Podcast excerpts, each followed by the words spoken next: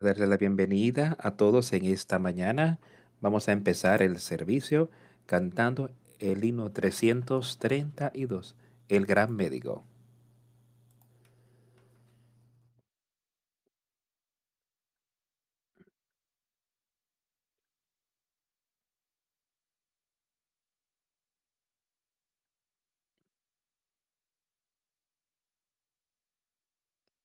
El gran médico está cerca, el Jesús que simpatiza, que anima al corazón que está triste.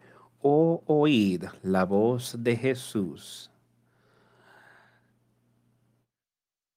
Cantad la nota más dulce la canción de los serafines, el nombre más dulce cantado por la lengua mortal, el cántico más dulce que jamás se ha cantado. Jesús, bendito Jesús. Tus muchos pecados son todos perdonados. Oh, oíd la voz de Jesús. Sigue tu camino en paz hacia el cielo y lleva tu corona con Jesús. La nota más dulce en canción de serafines el nombre más dulce cantado por lengua mortal, el cántico más dulce alguna vez cantado, Jesús, dulce Jesús. Que toda gloria sea al Cordero que resucitó. Ahora yo creo en Jesús. Yo amo el bendito nombre del Salvador yo amo el nombre de Jesús. La nota más dulce en canción de serafines, el nombre más dulce en lenguas mortales, el cántico más dulce que jamás se haya cantado. Oh Jesús, bendito Jesús. Su nombre despeja mi culpa y temor. No hay otro nombre sino Jesús. ¿O oh, cómo? Cantaremos alrededor del trono en lo alto, celebrando el reino de Jesús. La nota más dulce en canción de serafines, el nombre más dulce en lenguas mortales, el cántico más dulce que jamás se haya cantado, Jesús, bendito Jesús.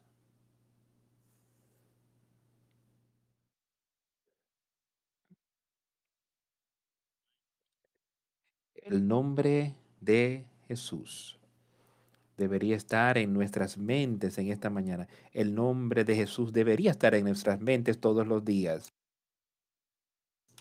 pues es por medio de Él que podemos tener vida eterna y solo en Él. Él dice, yo soy el camino, yo soy la puerta. Él dice, todo aquel que viene a mí puede tener vida eterna. Así que venimos a Él. Él dice que aquellos que vienen en alguna otra manera son ladrones y roban. Pero aquellos que le buscan diligentemente,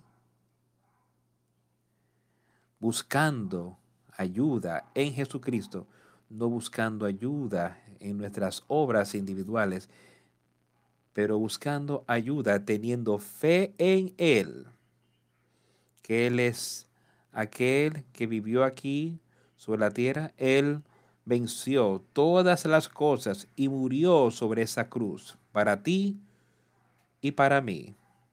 Él dice, yo vine aquí por los pecados de todo el mundo. Eso significa que cada uno de nosotros, no importa quién tú eras o dónde estés, tú tienes una oportunidad de conocer a Jesucristo. Y si tú realmente le conoces, entonces conoces a su Padre. Y tú sabes dónde está Jesús. Tú sabes dónde está el Padre. Y tú sabes dónde tú puedes ir y tú sabes y tú entiendes las promesas que están en, en Él. Y todos podemos ver victoria en Él y solo en Él. Entonces pongamos nuestra fe y confianza ahí en esta mañana, amigos, y démosle nuestra total atención. Pon las cosas, saca las cosas de este mundo de tu mente y concentrémonos en cómo nosotros podemos caminar más cercanos a Él y cómo podemos tener más fe en Él y cómo podemos confiar totalmente en Él. Recuerda que no es algo donde simplemente podemos salir de aquí vamos a poner nuestra parte de una vez. Vamos a creer en esto, en ciertas cosas aquí, por el resto no lo vamos a hacer solo. Si es su palabra, si está en este libro, son las verdades de Dios y tenemos que escuchar, tenemos que prestar atención y tenemos que vivir por su palabra. Entonces, en esta mañana, todos entendamos que Él es el camino, entendamos todos que Dios lo envió aquí a la tierra para tu beneficio y Él pagó el precio por tus pecados. No dejes, no dejes que eso se vaya sin usar. Escucho a personas a menudo que que quizás alguien que gane una lotería. Ellos perdieron el boleto y nunca pueden utilizarlo. Este es mayor que cualquier cosa que el hombre puede tener aquí sobre la tierra, que el hombre, de lo, cual el hombre podía ser parte de, que el hombre pudiera aceptar aquí en la tierra. Es el Espíritu Santo y el poder de Dios y ese nuevo nacimiento que Él ha prometido darnos a todos. Él dice, debemos tener ese nuevo nacimiento. Vinimos aquí en pecado, vinimos aquí muertos, pero Él puede sanar tu cuerpo, Él puede sanar esta parte espiritual y darle vida. Y ver victoria en Él. No hay nada mayor para ninguno de nosotros, ningún milagro que puede ser hecho sobre ti que recibir eso. Y Él lo ha prometido a todos quienes le acepten. Que pongamos nuestra fe y confianza a Él para Él y vivamos conforme a como Él quiere que vivamos, conforme a su iglesia espiritual, conforme a su palabra aquí que está escrita. Él dice, si me aman, guardad mis mandamientos, haced las cosas que yo les he comandado hacer.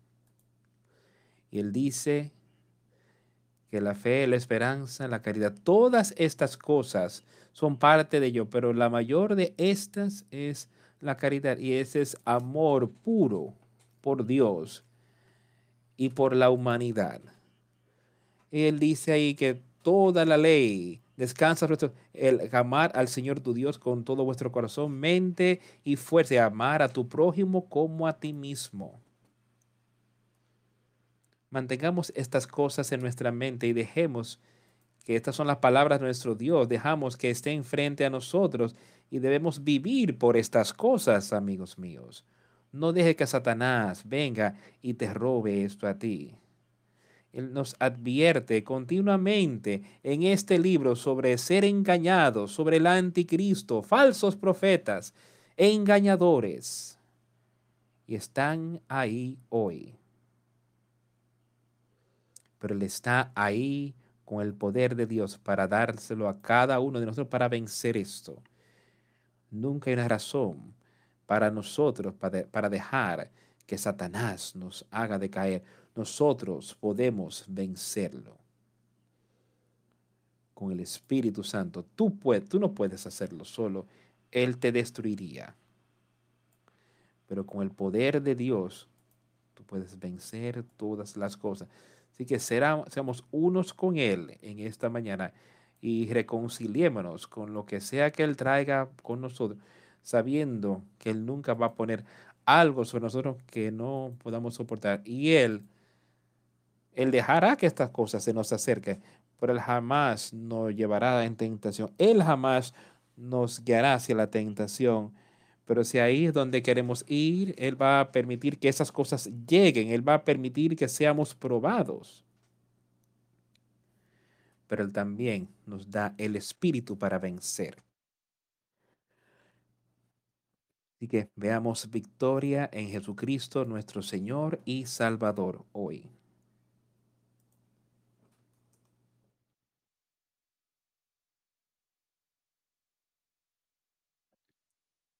Hemos abierto el libro esta mañana, la primera epístola a los Corintios. Me parece que leeremos parte ahí esta mañana, empezando en el capítulo 2, de primera a los Corintios. leyendo de que otros han estimulado a personas que estaban andando, animándolo de muchas maneras. A veces eran animados por medio del castigo y reproche, a veces eran animados por decirles de cómo estaban andando con Dios y que continuaran en ese caminar. Como sea, sea cual sea el caso, Él dice que si tú no has sido castigado, reprendido por Dios o por Cristo, dice que algo está mal. Dice que no eres hijo de Dios. Él castiga y reprocha a aquellos a quien el alma para mantenerlos andando sobre en ese camino estrecho y derecho hacia la vida eterna. Las cosas que Él promete, dice continuamente que puedes tener vida eterna primer lugar, Él dice creer en Él, tener fe en Él. Y si verdaderamente creeremos, entonces viviremos conforme a su palabra. Pero empezando aquí en el versículo 1 del segundo capítulo de Primera a los Corintios. Así que hermanos, cuando fui a vosotros para anunciaros el testimonio de Dios, no fui con excelencia de palabras o de sabiduría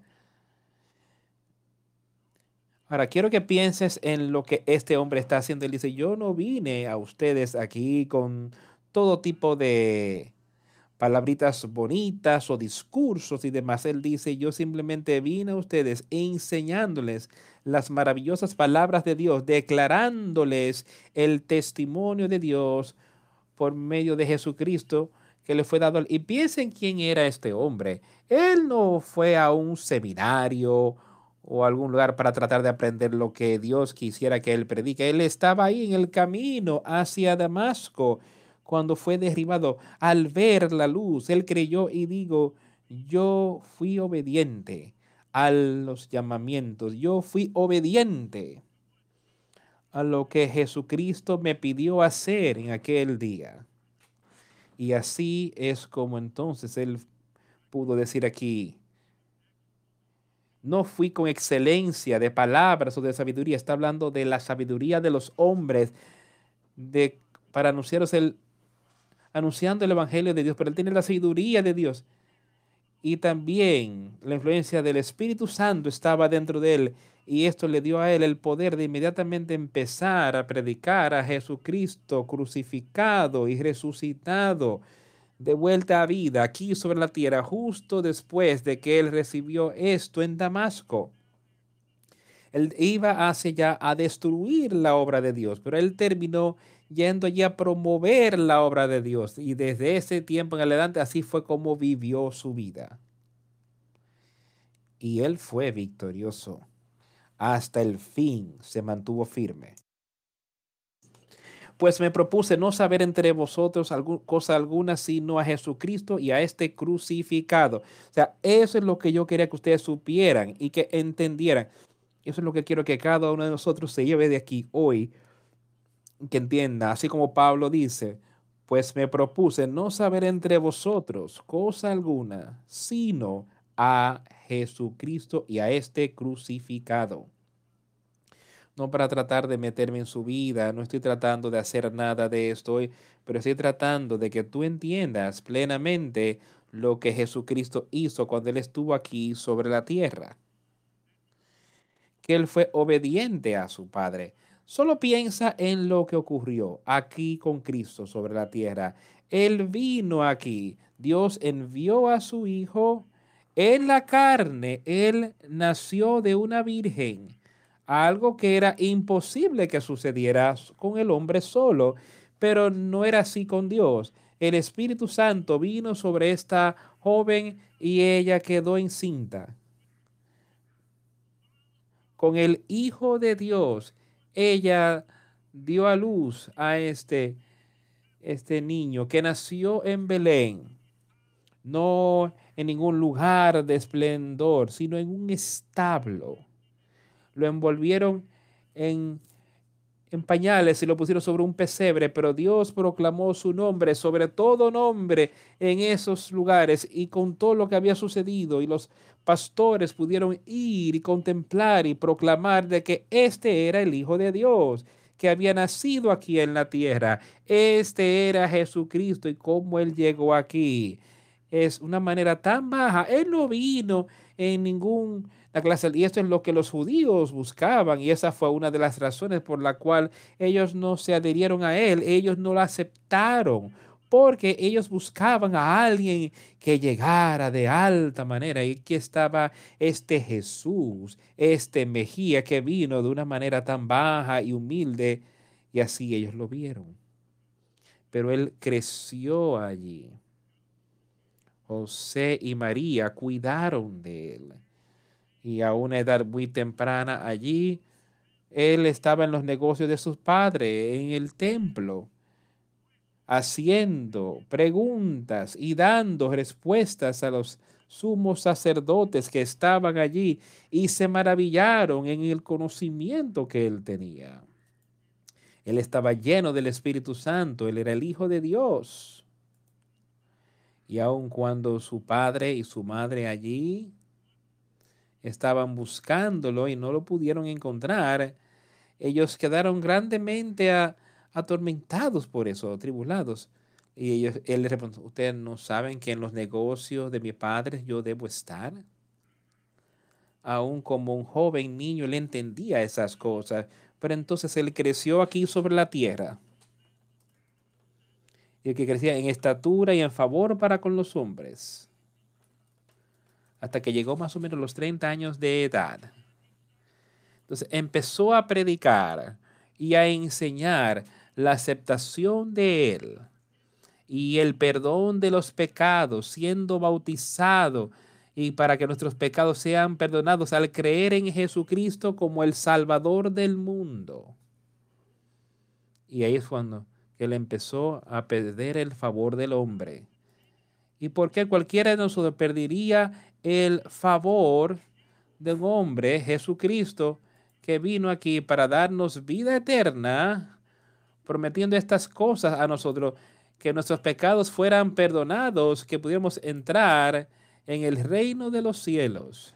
Esa es la única manera. Él dice que no hay nada que esté contaminado que entre en el reino de los cielos. Nada. La única manera en la que podemos entrar es que nuestros pecados sean quitados, limpiados por Jesucristo. Y eso es lo que nos ha prometido. Si podemos tener fe en Él, entonces vivamos cuando recibamos ese espíritu, debemos vivir conforme a como Él quisiera que vivamos. No podemos salir de aquí y vivir en pecado como una vez hicimos. Cometeremos errores, pero después tenemos que huir a Él. Dice que Él está ahí a la diestra de Dios el Padre. Él es la perpetuación, la propiciación por nuestros pecados. Él está ahí orando por nosotros. Él es nuestro defensor. Entonces, entre nosotros y Dios el Padre huye a Él. Él es rápido para pronto para perdonar. Pero entonces ahí vivió sobre la tierra y esto es lo que Pablo entendió. Yo creo que Pablo tenía idea, yo creo que Pablo era más o menos de la misma edad de Cristo. Yo creo que él entendió algunas de las cosas que ocurrieron, mucho de lo que ocurrió, pero él estaba en incredulidad. Pero en el camino a Damasco, él se convirtió en creyente. Él fue obediente y después, al continuar, él con ese mismo espíritu que Jesucristo tuvo aquí sobre la tierra, él pudo recibir esto y con ese mismo espíritu, él pudo enseñarle a otros, así como él lo dice aquí, que él hizo que él predicó a Jesucristo crucificado y resucitado. Voy a agregar esto. Y yo estuve con estuve con, entre vosotros con debilidad y mucho temor y temblor, y ni mi palabra ni mi predicación fue con palabras persuasivas de humana sabiduría, sino con demostración del Espíritu y de poder. Y eso es lo que yo quiero que ustedes miren hoy, empiecen a buscar esto todos los días, donde sea que estés. Cuando la palabra de Dios es predicada y enseñada. Ahora, escuche lo que dice Pablo. Ni, ni mi palabra ni mi predicación fue con palabras persuasivas de humana sabiduría. No era algún tipo de hombre elocuente allí parado, altamente educado en ciertas cosas, tratando de hablar de una manera que no estuviera presentando las verdades de Dios, sino algo que le trayera notoriedad a ese hombre, el hombre que estaba hablando, traerle honor a él. Pablo no estaba buscando traerse honor a sí mismo, no para nada. Él simplemente estaba buscando demostrar el Espíritu Santo, el Espíritu del poder de Dios, de manera que otros pudieran ver y que otros pudieran entender y vivir conforme a como Él quiere que vivamos cada día, para que vuestra fe no esté fundada en la sabiduría de los hombres, sino en el poder de Dios. Y aquí es donde, esto es lo que yo quiero que ustedes miren, las personas por todo el mundo de hoy, yo sé que han tenido demasiado, donde sea que le han puesto demasiado fe a lo que el hombre quiere decir y a cuán elegante puede ser y qué palabras él pueda decir en vez de simplemente apelar al poder de Dios y a la sabiduría de Dios, la sabiduría del Espíritu Santo siendo presentada a las personas, y pues creyéndola, adheriéndose a ella y creyendo y permaneciendo fiel en ella hasta el fin. Eso es lo que Él está buscando en cada uno de nosotros, que vuestra fe pueda permanecer, en no esté fundada en la sabiduría de los hombres, que no esté fundada en la sabiduría de los hombres, sino en el poder de Dios. Y eso es lo que yo quiero que ustedes miren hoy.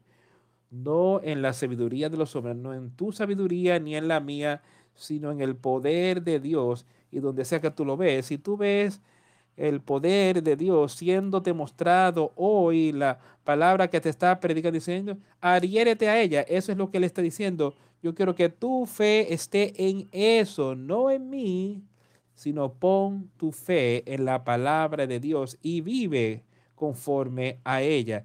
Dejar que esto esté primero y antes que nada en tus mentes. Sin embargo, hablamos sabiduría entre los que han alcanzado madurez y sabiduría, no de este siglo, ni de los príncipes de este siglo que perecen. Más hablamos sabiduría de Dios en misterio, la sabiduría oculta, la cual Dios predestinó antes de los siglos para nuestra gloria Dios ha sido perfecto todo el tiempo. Dios fue perfecto antes del mundo.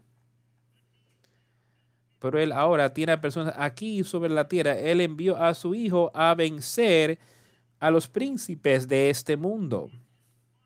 En este cuerpo en el cual vivimos, de manera que tú y yo ahora podemos tener ese mismo poder, pero nosotros hablamos la sabiduría de Dios y un misterio. El mundo no puede entenderla, pues es un misterio para ellos, porque ellos no tienen el poder sobre el pecado.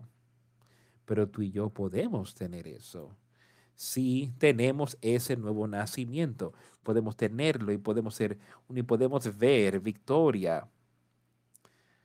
Pero hablamos la sabiduría de Dios en misterio, la sabiduría oculta, la cual Dios predestinó antes de los siglos para nuestra gloria, la que ninguno de los príncipes de este siglo conoció, porque si la hubieran conocido, nunca habrían crucificado al Señor de gloria si ellos hubiesen conocido y entendido verdaderamente que ellos no lo hubiesen crucificado. Ahora, ¿qué es lo que ocurre en nuestra vida de hoy? ¿Qué es lo que ocurre en tu vida hoy? Tú sabes que Jesucristo es el Hijo de Dios. Tú sabes que Él tiene poder para darte a ti ese espíritu que recibe del Padre. Su Padre se lo da a Él para darnos a todos aquellos que verdaderamente desean ser parte de ello. Él dice, yo vine por los pecados de todo el mundo, no solo parte de ellos. Dice, yo vine por los pecados de todo el mundo, no importa quién tú eres. Tú tienes esa oportunidad. Él dice, aquí que los príncipes, la que ninguno de los príncipes de este siglo conoció, ellos no entendieron que Jesús era el Hijo de Dios, porque si, la que ninguno de los príncipes de este siglo conoció, porque si la hubieran conocido, nunca habrían crucificado al Señor de gloria. Pero nosotros hoy entendemos, sabemos que sí, Jesucristo vino en la carne, podríamos decir estas cosas con nuestras bocas. Pero, ¿cuáles son tus obras? ¿Cómo estás viviendo? ¿Estás viviendo conforme a eso de que tú crees que Jesucristo es el Hijo de Dios? ¿Estás viviendo ese tipo de estilo de vida, creyendo en Él y creyendo su Cuando tú dices que tú crees en Él, tú crees en su palabra y en la palabra de su Padre. Y deberías vivir conforme a esa palabra. Y yo aquí no estoy simplemente predicado que tú vas a ser salvo por tus obras. Tú eres salvo y recibes este espíritu por la fe. Pero amigos, si tú tienes ese nuevo nacimiento, tú no vas a estar aquí viviendo habitualmente en pecado luego de, y tú no vas simplemente a, creer que vas a salir de aquí y vivir en la manera que se te antoje vivir y tus pecados quedan cubiertos. Eso no va a funcionar. Tú debes permanecer en su palabra. Eso es lo que él dice. Leed las escrituras. Debes perseverar hasta el fin. Lee las escrituras y aprender lo que Él dice. Antes bien, como está escrito, cosas que ojo no vio, ni oído yo, ni han subido en corazón de hombre, son las que Dios ha preparado para los que le aman. Ellos no sabían, ellos no entendían eso. ¿Sabes por qué? Ellos no querían saberlo y no querían entender. Y hoy ¿En qué está fijado tu ojo? ¿Está fijado en las cosas de este mundo? Eso es lo que tú quieres oír. Él está leyendo aquí sobre uno de lo que los profetas habían visto. Él dice, yo no he visto ni he oído. Ellos no podían entenderlo, ellos no podían ver, no tenían los ojos espirituales para ver, no tenían los oídos espirituales para oír, ni han entrado al corazón del hombre la única manera en la que Él puede entrar en tu corazón, amigo mío, es que tú tienes que tener fe en Jesucristo, tienes que tener ojos para ver que quién Él es, tiene que tener oídos para oír su palabra y cómo Él quiere que nos comportemos por medio de esta vida. Tenemos que tener esas cosas. Y entonces Él nos dará si, si verdaderamente lo pedimos. Vamos a Él y tenemos ese deseo y verdaderamente le pedimos a Él y le decimos, queremos que nuestra voluntad sea quitada del medio y quiero creer en ti, quiero perdón por nuestros pecados y quiero confiar en ti como mi Salvador. Y entonces eso puede entrar en ese espíritu, ese nuevo nacimiento, entralo en tu corazón. Su palabra entrando en tu corazón dice, yo le escribiré en tu mente y sobre tu corazón. Yo te daré a ti las maravillosas palabras de vida. Pero Dios nos las reveló a nosotros por el Espíritu, porque el Espíritu todo lo escudriña aún lo profundo de Dios. De eso es que estamos hablando ahí mismo.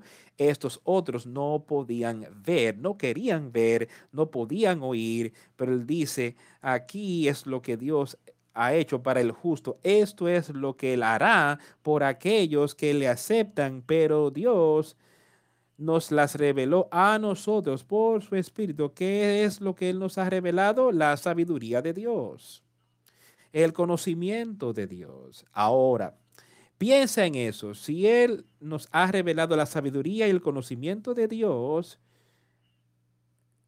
entonces con este nuevo espíritu, este nuevo hombre que está en nosotros, nos va a guiar en, hacia una vida diferente no vamos a caminar en el mismo estilo de vida que teníamos, no vamos a estar involucrados en los mismos pecados que antes. Dice, pero Dios nos las reveló a nosotros por el Espíritu. Ahora, el Espíritu Santo, ¿qué es esto? Bueno, ah, no hay maldad, ahí no hay nada que está mal en el Espíritu Santo. Y eso es lo que Él ha prometido darte. Él dice, yo te enviaré un consolador. Yo te enviaré a ti el Espíritu Santo. Recuerda lo que ocurrió en el día de Pentecostés, cuando ellos todos estaban reunidos allí y vinieron como un viento repentino, un torbellino, y el Espíritu Santo descendió sobre ellos. ¿Y qué estaba ocurriendo? Entonces, estuvieron en la capacidad, las verdades de Dios, el Espíritu Santo allí y todo esto que les fue revelado en lo que podían decir y cómo podían ayudar a otros sobre las maravillosas palabras de vida, ahí mismo, inmediatamente, el Espíritu Santo descendió sobre estas personas, pudieron hablar las maravillosas palabras de vida y todos los demás, no importa qué lengua ellos hablaban o de dónde provenían, todos pudieron oírlo. ¿Cómo pudieron oírlo? Porque Dios fue aquel que se los estaba revelando por el Espíritu Santo. Y tú, si tú crees que Él es menos poderoso hoy de lo que era en aquel momento, para nada. Y si tú estás batallando, si eres débil en el espíritu, si tú estás batallando con el pecado continuamente, entonces algo está mal. El poder de Dios, dice él, va a vencer eso en ti. Dios va a revelar su espíritu, te lo va a revelar. Y el conocimiento y el entendimiento porque ¿quién de los hombres sabe las cosas del hombre sino el espíritu del hombre que está en él? Así tampoco nadie conoció las cosas de Dios sino el espíritu de Dios.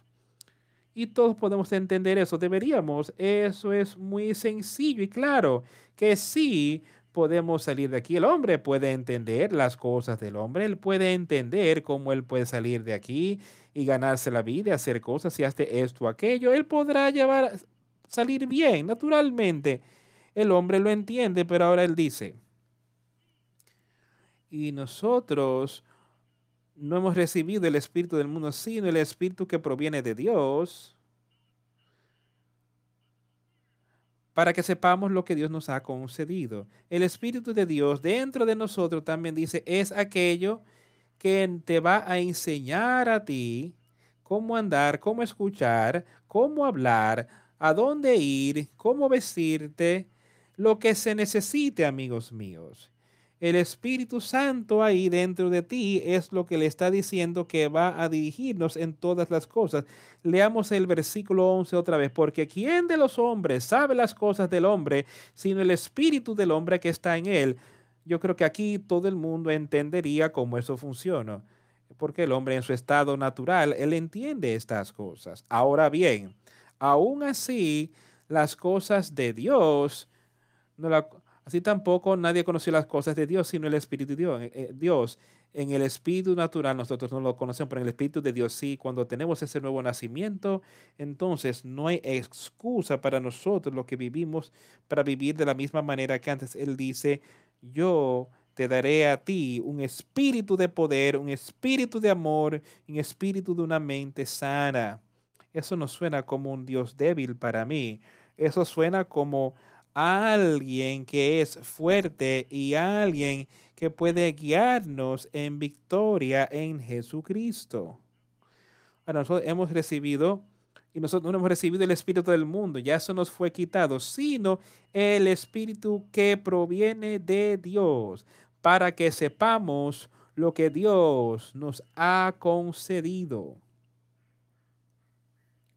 Que podamos saber estas cosas.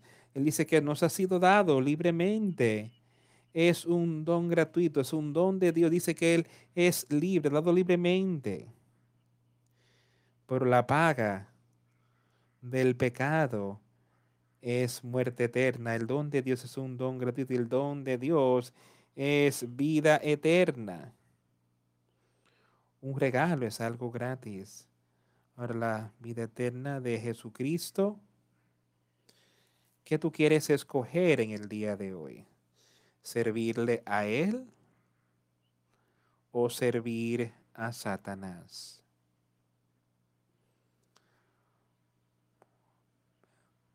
Perdón, ya leímos esto. Lo cual también hablamos, no con palabras enseñadas por sabiduría humana, sino con las que enseña el Espíritu, acomodando lo espiritual a lo espiritual. Y eso es lo que Pablo estaba haciendo. Él les estaba enseñando las verdades espirituales para que ellos pudiesen entender cómo habrían de vivir sus vidas aquí sobre la tierra y estar en favor para con Dios primeramente. La única manera en la que podemos estar con el favor de Dios es por medio de Jesucristo. La fe en Jesucristo y solo en Él.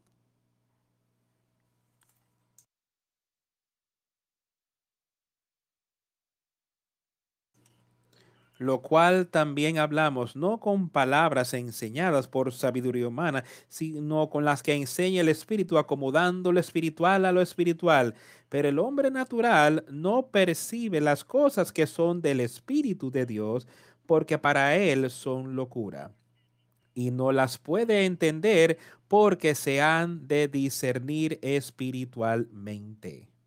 Y amigos, quiero que ustedes entiendan todo esto de tal manera hoy que el hombre natural, en nuestro estado natural, sin nacer de nuevo, podemos ser lo más religioso que pudiéramos ser y pudiéramos ir y leer y tener todo tipo de conocimiento terrenal, conocimiento del hombre. Tú puedes memorizar todas las partes de este libro, de esta Biblia aquí pero sin el Espíritu Santo con Él no es nada. Tú tienes que tener ese Espíritu Santo para que puedas tener ese Espíritu justo dentro de ti. La religión o la iglesia jamás te salvarán. Pero la justicia y el Espíritu Santo y el ser parte de esa iglesia espiritual, de ese cuerpo espiritual de Jesucristo. Eso es lo que te salvará, amigo mío. Y de eso Él está hablando aquí.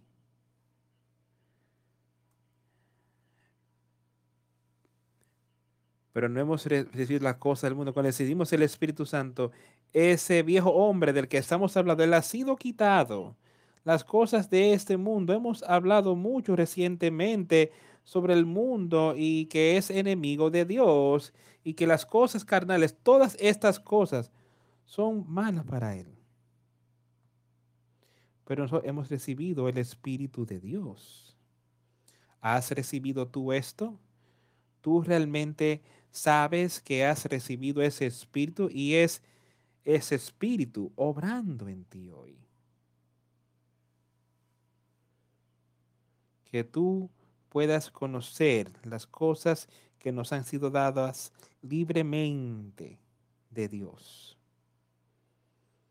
Y eso es lo que yo acabo de hablar, lo que nos ha sido dado libremente, el Espíritu Santo, el poder de Dios, dado a todos aquellos que lo piden.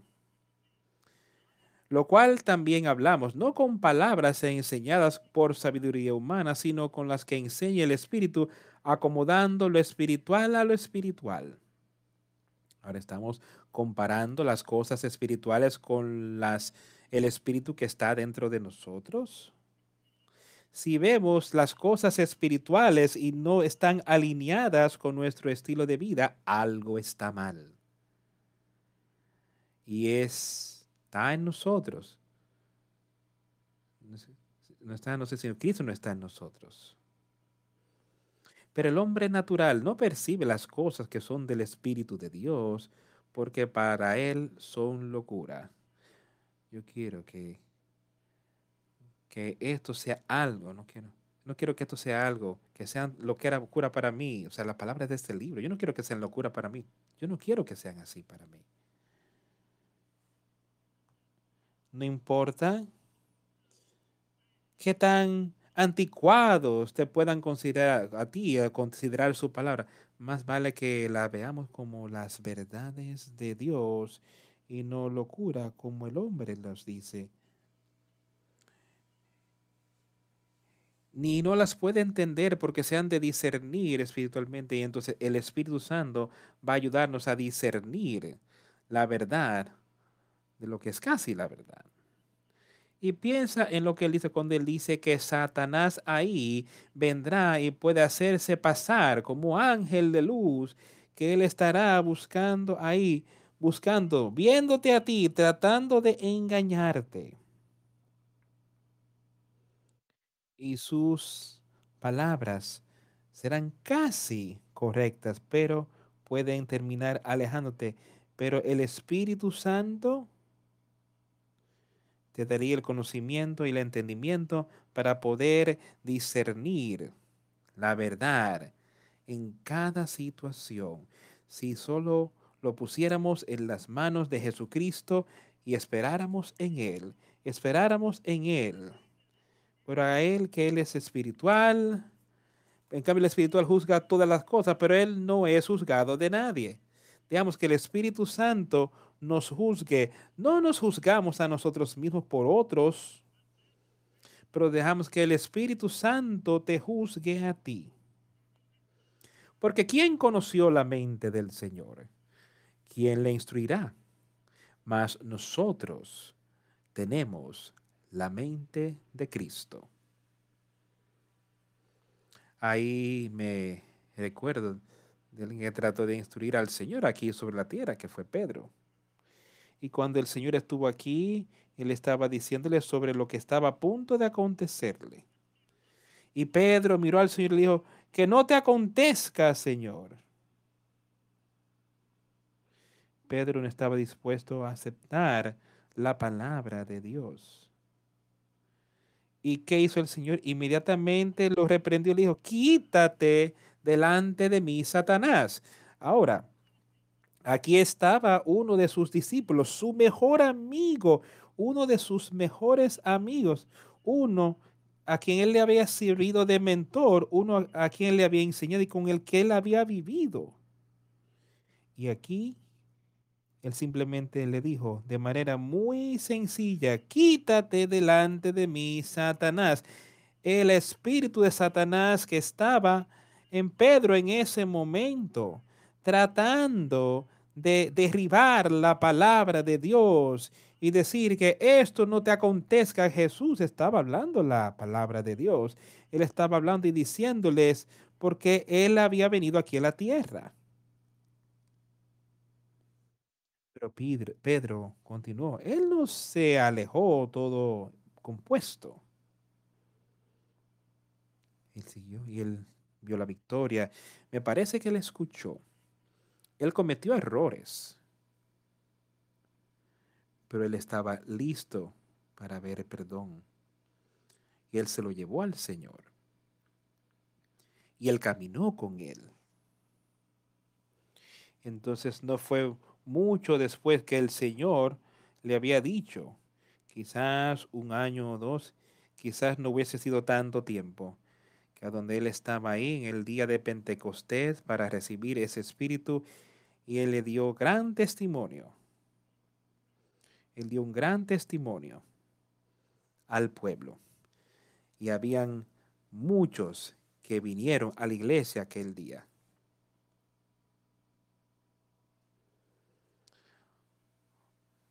Porque ¿quién conoció la mente del Señor? ¿Quién le instruirá?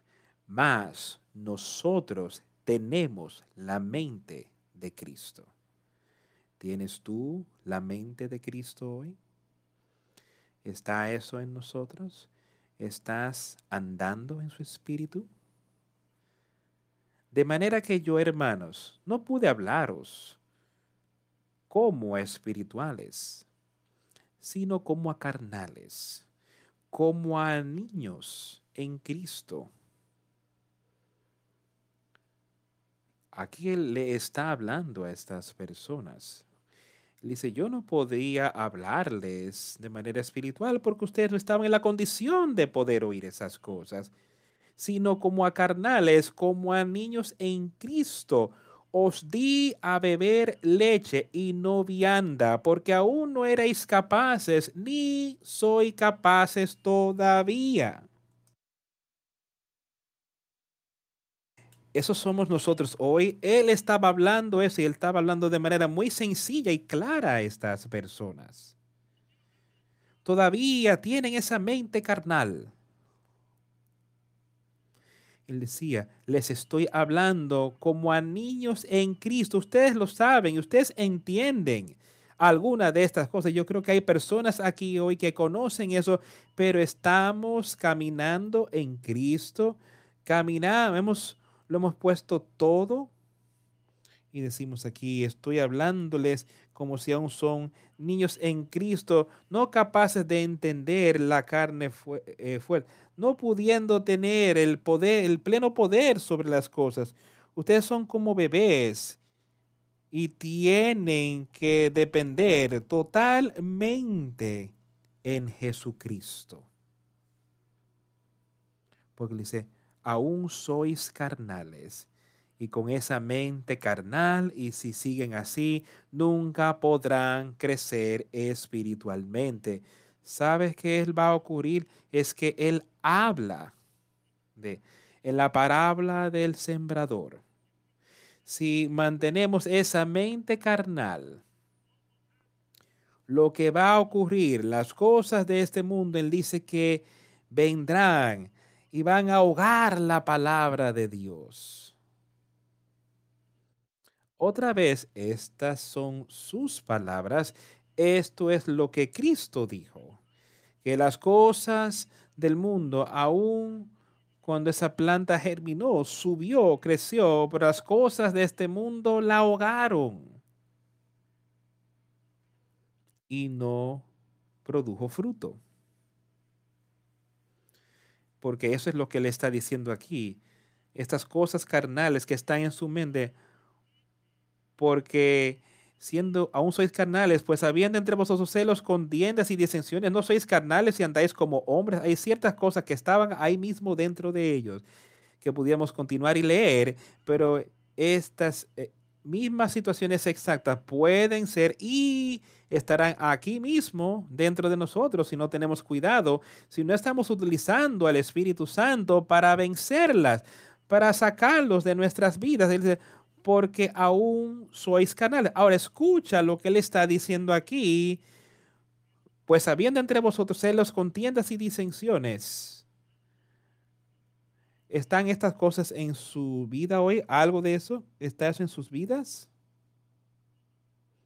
si ustedes lo son, eh, no sois carnales. Si esas son las cosas que están allí, entonces no sois carnales y andáis como hombres en vez de andar en el espíritu.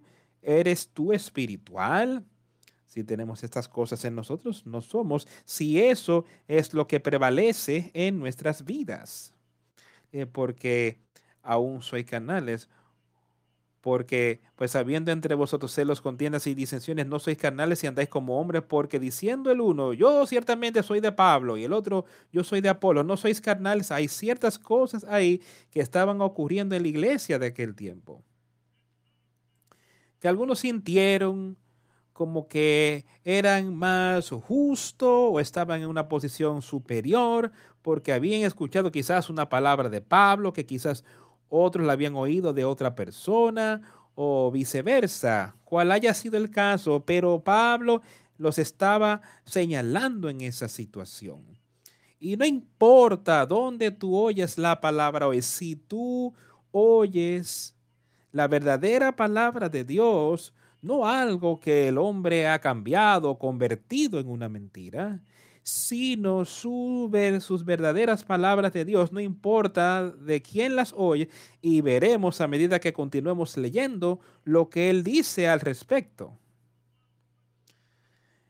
¿Qué pues es Pablo y qué es Apolos? Yo soy de Apolo, no sois carnales. ¿Quién es Pablo? ¿Qué pues es Pablo y qué es Apolo? Sino servidores por medio de los cuales habéis creído, y eso según lo que a cada uno concedió el Señor Ahora otra vez, él está calificando quiénes son esos hombres. Dice, ahora, ¿quién es Pablo y qué es Apolos? dice, entonces, no son más sino ministros de Dios. Y ahí es donde más vale que tengamos cuidado porque hay tantos anticristos y tantos falsos maestros que están predicando cosas en el nombre de Dios, en el nombre de la religión, que no permanecerán ante su palabra aquí. Su palabra es diferente. Y ahí es donde más vale que tengamos cuidado hoy. Pero Pablo entendió ahí sobre a quién él les estaba. Él estaba hablando de quién es Pablo y qué es Apolo. Él sabía que ambos hombres aquí eran maestros y predicadores de Dios, llenos del Espíritu Santo, y eran ministros por medio de los cuales ustedes creyeron. No eran más sino las personas a quienes ustedes habían oído hablar la palabra y le creyeron. Y creyeron en Jesucristo por causa de la palabra que había sido hablada. Así como el Señor le dio a todo hombre. Y continuaremos leyendo lo que eso significa y, eso según lo que a cada uno concedió el Señor. ¿Y qué es lo que el Señor concede cuando tú crees, cuando pides, que Él da? que Él concede? El Espíritu Santo. Yo planté, Apolos regó, pero el crecimiento lo ha dado Dios. Yo quiero que cada uno de nosotros entienda eso hoy. Cuando oyes la palabra, si es, son las verdaderas palabras de Dios, no importa de quién tú las oyes, no importa. Porque tú tienes que tomarla de ese punto y aceptarla como la verdad y tener plena fe y confianza en Jesucristo yo planté la semilla, yo te conté sobre Jesús. Eso es lo que Pablo está diciendo. Apolos, Apolo vino, regó, tú tomas esta planta, tomas la semilla, la pones en el suelo y germina y empieza a crecer. Alguien puede venir y regarla y la planta empieza a crecer. Y eso es lo que la fe hará por nosotros. Alguien puede entrar aquí hoy, yo puedo estar predicando y enseñando, contándote sobre Jesucristo y plantando esa semilla en tu mente. Déjala crecer. Alguien más en los próximos días o en el tiempo puede venir y animarte en esto. Él está regando ese espíritu. Está ayudándola a crecer. Pero él dice, ten cuidado, que ningún hombre te engañe. Ahora bien, ¿quién es que trae el crecimiento? Ese es Dios. ¿Y quién traerá el crecimiento en ti? El Espíritu Santo. Yo puedo contarte al respecto, yo puedo animarte en ello, pero Dios es aquel que te dará el crecimiento. Dios es quien te dará ese espíritu, te dará sabiduría, te dará conocimiento. Dios es aquel que te da el poder para triunfar. No el hombre, sino Dios.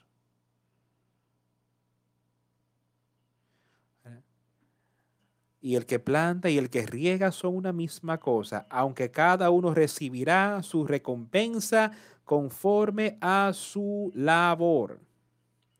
¿Y qué es esa recompensa? Esa es la vida eterna. ¿Cuál es nuestra labor? El pedir, el tener fe, entonces vivir conforme a su palabra, porque somos colaboradores de Dios. Somos colaboradores. ¿Qué es? ¿Cuál es la labor? Una labor es, un colaborador es algo que hace algo, alguien que está trabajando. Tú eres parte parte del, del edificio de Dios. Estamos laborando en su reino. Estamos trabajando conforme a su palabra hoy. Todo su pueblo está haciendo eso. Conforme porque somos colaboradores de Dios. Y vosotros sois labranza de Dios, edificio de Dios, conforme a la gracia de Dios que me ha sido dada, yo como perito arquitecto puse el fundamento y otro edifica encima. Pero cada uno mire cómo sobre edifica. Esto es a lo que Pablo se estaba refiriendo aquí. Él dice que conforme a la gracia de Dios que me ha sido dada, conforme al Espíritu de Dios y el conocimiento de Dios que le fue dado, dice él, como perito, arquitecto o constructor, Dios utiliza ese perito arquitecto. Él sabe cómo concederle a su pueblo, darle todo el conocimiento y el entendimiento que ellos necesitan. Entonces Pablo se convirtió en un sabio perito arquitecto. El mismo Pablo se convirtió en un siervo de Dios. Él se convirtió en un apóstol de Dios. Él se convirtió en un maestro para Dios. Y ahora él dice, yo he puesto el fundamento. Él fue ese perito arquitecto él fue un ministro de Dios. Eso es lo que le estaba diciendo, lleno del Espíritu Santo, lleno de sabiduría y el conocimiento del Espíritu. Él dice, yo puse el fundamento, le he enseñado a otros, les he enseñado a ustedes, yo estoy poniendo el fundamento para ti hoy, amigos míos. Para ustedes, amigos míos. Y ahora él dice que otro, pero y otro edifica encima. Ahora tú, ese fundamento, está ahí. ¿Qué vas tú a edificar sobre ese fundamento? Pero cada uno mire cómo sobre edifica. Sabes que podemos salir de aquí hoy. Tú puedes tener un maravilloso fundamento y tú vas a empezar a construir un hogar. Todo hecho bien desde el fundamento hacia arriba, desde la zapata, pero tú sales y tú tomas algo de madera podrida y empiezas a construir una casa encima de ese buen fundamento. Algo que ya está, ya está deteriorado. No va a durar. Entonces él dice aquí, pero cada uno mire cómo sobreedifique. Ahora, si tú has recibido eso, ese conocimiento, ese entendimiento de la obra de Cristo, de lo que tú debes hacer para ser salvo, cuál es tu parte y todos tenemos una parte a jugar. Si tú sabes eso y vas a Él, entonces, después de haber recibido ese Espíritu Santo, mira cómo tú sobreedificas. Tú no quieres salir ahí y tomar ese tabernáculo este cuerpo que ha sido hecho nuevo, la parte espiritual, tú no quieres sacarla y, infectarla con pecado otra vez. Se dice aquí, cuidado, mire bien cómo tú edificas sobre ese bello fundamento que yo he establecido para ti. un siervo de Dios, un ministro de Jesucristo, enseñando y predicando su palabra, preparando ese fundamento para que tú puedas reconocer. Y ese fundamento entonces también es el Espíritu Santo que Dios te da a ti por medio de Jesucristo. ¿Qué tú vas a edificar sobre eso? Escuche lo que él dice. Porque nadie puede poner otro fundamento que el que está puesto, el cual es Jesucristo. Y sobre este fundamento algún edificaré oro, plata, piedras preciosas, madera, enojarasca. ¿Qué vas a poner tú? Se ha intentado con oro y plata. Esto era precioso. Piedras preciosas. Todas estas cosas eran preciosas. Que las personas cuidaban y durarían. No se deteriorarían y no serían destruidos. La madera, el heno, la hojarasca, eso se podrían destruir. Y ahí es como yo miro esto, como ese, ya que ese fundamento es el Espíritu Santo. El oro, plata y piedras preciosas es como Él quisiera que viviéramos y cómo estamos caminando con Él. Y las obras que el Espíritu está haciendo dentro de ti, no tus obras, sino lo que el Espíritu hace dentro de ti, está edificando sobre ese fundamento, sobre edificando, para que tú te vuelvas más fuerte espiritualmente. Pero si comete los errores con el heno, madera o jarasca que están ahí, él dice entonces, la obra de cada uno se hará manifiesta porque el día la declarará, pues por el fuego la eh, por el fuego pues por el fuego será revelada y la obra de cada uno, cual sea, el fuego la probará. Según sea. Él dice aquí, Jesucristo, Él dice, yo soy fuego consumidor. Él está ahí con ese fuego consumidor y ese perdón de pecados que Él está listo para consumir el heno, madera y hojarasca, los errores que cometemos después de haber recibido, Él está listo para consumirlo y de quemarlo aquí mientras estamos en la tierra de los vivientes, destruirlas, amigos míos si la obra de alguno se quemare, él sufrirá pérdida. Pero si permaneciera la obra de alguno que sobreedificó, recibirá recompensa.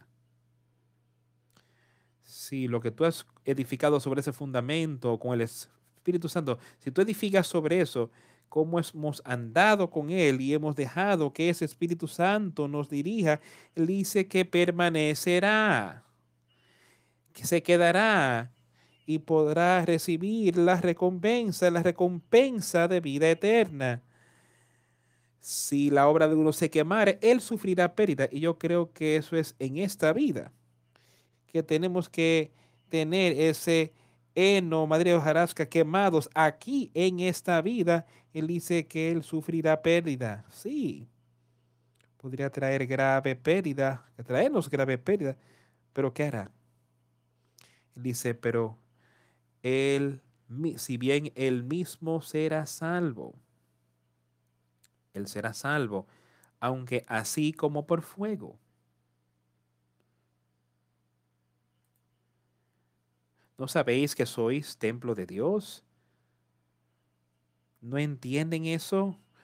Tú sabes que ustedes son el templo de Dios. Ahora, cuando tú recibes ese Espíritu Santo, Dice, ¿no sabéis que sois el templo de Dios y que el Espíritu de Dios mora en vosotros? si alguno destruyere el templo de Dios, si algún hombre destruyere el templo de Dios, Dios le destruirá a él. Otra vez, estas son palabras que Dios mandó escribir aquí. Si nosotros destruimos eso, ese templo, una vez lo hemos recibido, si lo destruimos y somos vencidos por ese pecado, dice que Dios te destruirá. Dios le destruirá a él porque el templo de Dios, el cual vosotros sois santo, es. Lo dije antes, no hay nada que sea destruido o contaminado que entrará al reino de Dios. Si alguno destruyera el templo de Dios, Dios le destruirá a él, porque el templo de Dios, el cual vos sois vosotros, santo es. Nadie se engaña a sí mismo. Si alguno entre vosotros se cree sabio en este siglo, hágase ignorante para que llegue a ser sabio. Nadie se engaña a sí mismo pensando que yo puedo ser religioso y yo soy salvo. Si alguno entre vosotros se cree sabio en este siglo, ¿qué dice? Parece ser sabio religiosamente, pero no hay parte, ninguna parte espiritual ahí. Dice, dejar que se convierta en ignorante para que pueda ser sabio. Dejen que él vea qué tan tontas son sus obras, tan necio que está poniendo su fe y confianza en su conocimiento, en su propio entendimiento, de manera que él pueda ver cuál necio es y volverse sabio espiritualmente, ser justo con el Espíritu Santo. Porque la sabiduría de este mundo es insensatez para con Dios. Pues escrito está, él prende a los sabios en la astucia de ellos, siendo lleno de la sabiduría de este mundo, la sabiduría de nuestros seres y nuestra autojusticia. Eso es insensatez para con Dios, porque escrito está, el Señor conoce los pensamientos de los sabios que son vanos, aquellos que son sabios en su propia opinión el Señor conoce los pensamientos de los sabios que son vanos, así como Él prende a los sabios en su astucia. ¿Tú quieres que tus obras sean vistas como vanas para con el Señor? Así que ninguno se gloríe en los hombres, porque todo es vuestro. Que ningún hombre se gloríe en el conocimiento del hombre, porque todas las cosas son tuyas, porque todas las cosas espirituales de Dios son tuyas. Toda la sabiduría, el conocimiento de Dios es tuyo. Sea Pablo, sea Apolo, sea Cefas, sea el mundo, sea la vida, sea la muerte, sea lo presente, sea lo porvenir, todo es vuestro no importa dónde lo hice, no importa quién, el que lo trae, no importa si es en la vida o en la muerte. Dice, todo es vuestro. Todo el poder y el conocimiento de Dios es tuyo.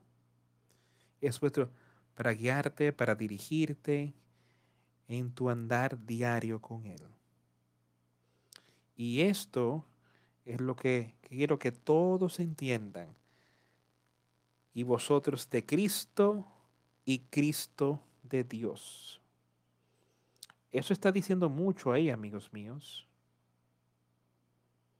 Ahora yo quiero que entiendas hemos leído y hemos hablado mucho sobre la naturaleza carnal y el pecado en nuestras vidas y cómo eso puede ser quitado del medio. Él dice Ahora, cuando estés en ese punto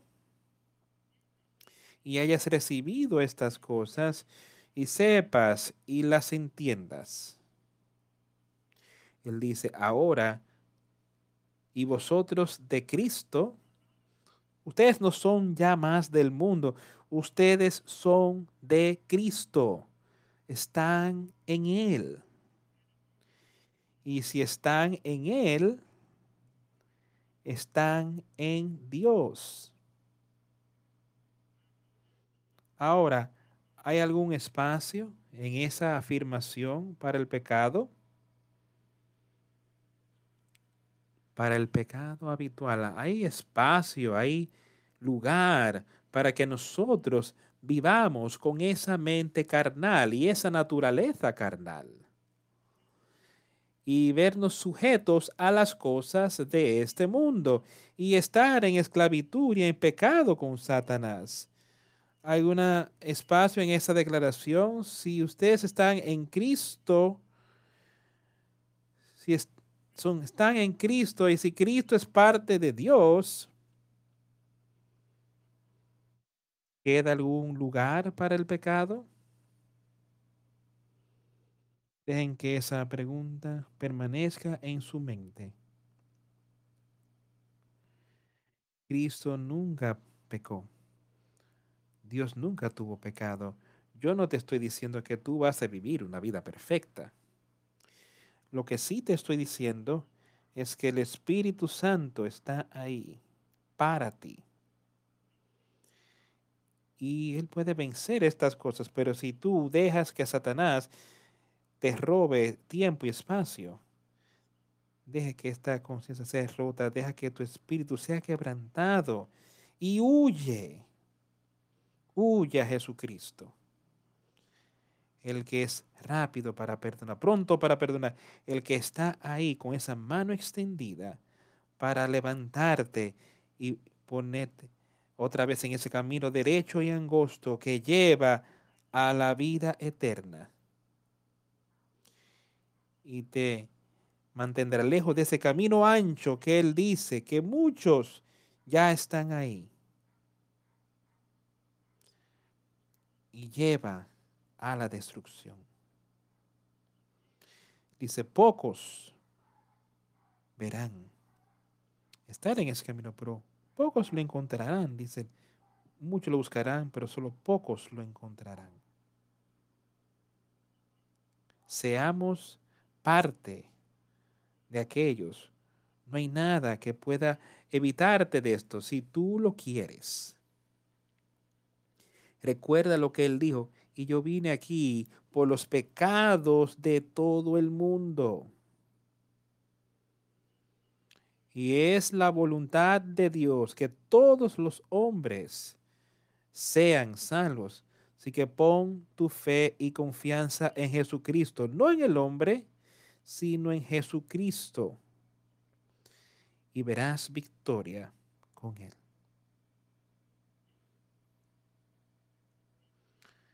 Vamos a cerrar el servicio cantando el himno 241. Yo no seré conmovido.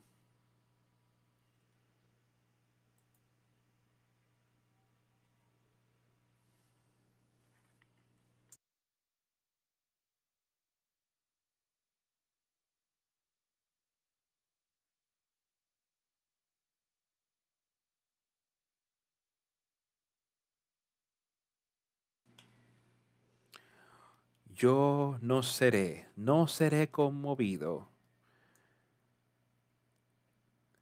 Yo anclado en Jehová, no seré conmovido. Así como un árbol que fue plantado por las aguas, yo no seré conmovido. Yo no seré conmovido yo no seré, no seré conmovido. Así como un árbol que está plantado por las aguas, yo no seré conmovido. Permaneciendo en su amor, yo no seré conmovido. Y confiando en Él, yo no seré conmovido. Así como un árbol plantado por las aguas, yo no seré conmovido. Aun cuando todo el infierno quiera venir contra mí, no seré conmovido. Yo no seré conmovido así como un árbol que está plantado al lado de las aguas, yo no seré conmovido. Aunque todo el infierno venga contra mí, no seré conmovido. Jesús no me fallará, yo no seré conmovido. Así como un árbol plantado al lado de las aguas, yo no seré conmovido. Yo no seré, no seré conmovido.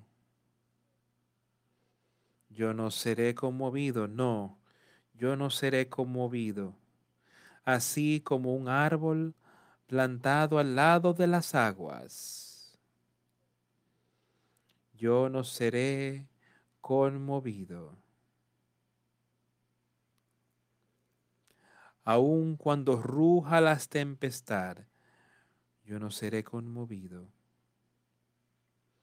Sobre la, el anciano de días, roca de la eternidad, no seré conmovido, así como un árbol plantado al lado de las aguas.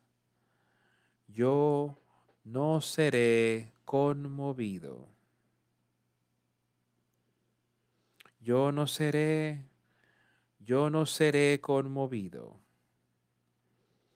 Yo no jamás seré conmovido. Así como un árbol plantado al lado de las aguas. Yo no seré conmovido.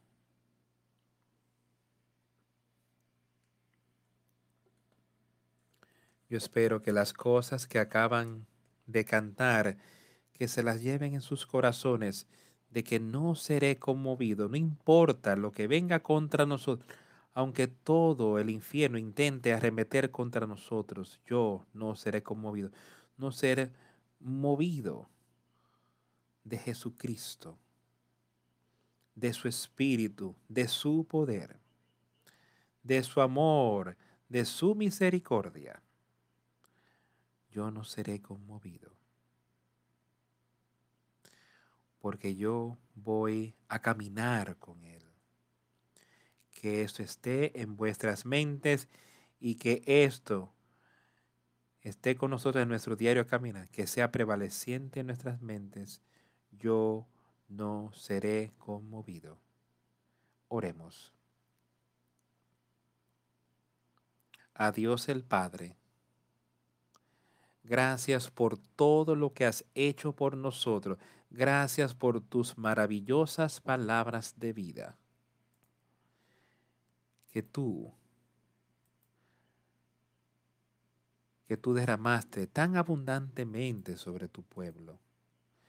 Y suplico, Señor, que si hay alguien que esté teniendo dificultad hoy, muéstranos cómo podemos ayudar, muéstranos cómo podemos estimularlos, animarlos, ser con ellos para fortalecerles en tu palabra, en tu fe, en ti, no en el hombre, no fe en el hombre, sino fe en ti. Ayúdanos a que todos echemos a un lado las cosas carnales de esta vida, de este mundo, que tan fácil nos van a distanciar de ti si dejamos que vengan y que crezcan alrededor de ese espíritu, alrededor de esa, de esa planta tierna. Mantener todo eso fuera del camino para que esta planta pueda crecer, para que este espíritu dentro de nosotros pueda crecer y traer consigo fruto para ti. Te suplicamos por tu orientación en estos días, Señor, y pedimos estas cosas en el nombre de Jesús. Amén y amén.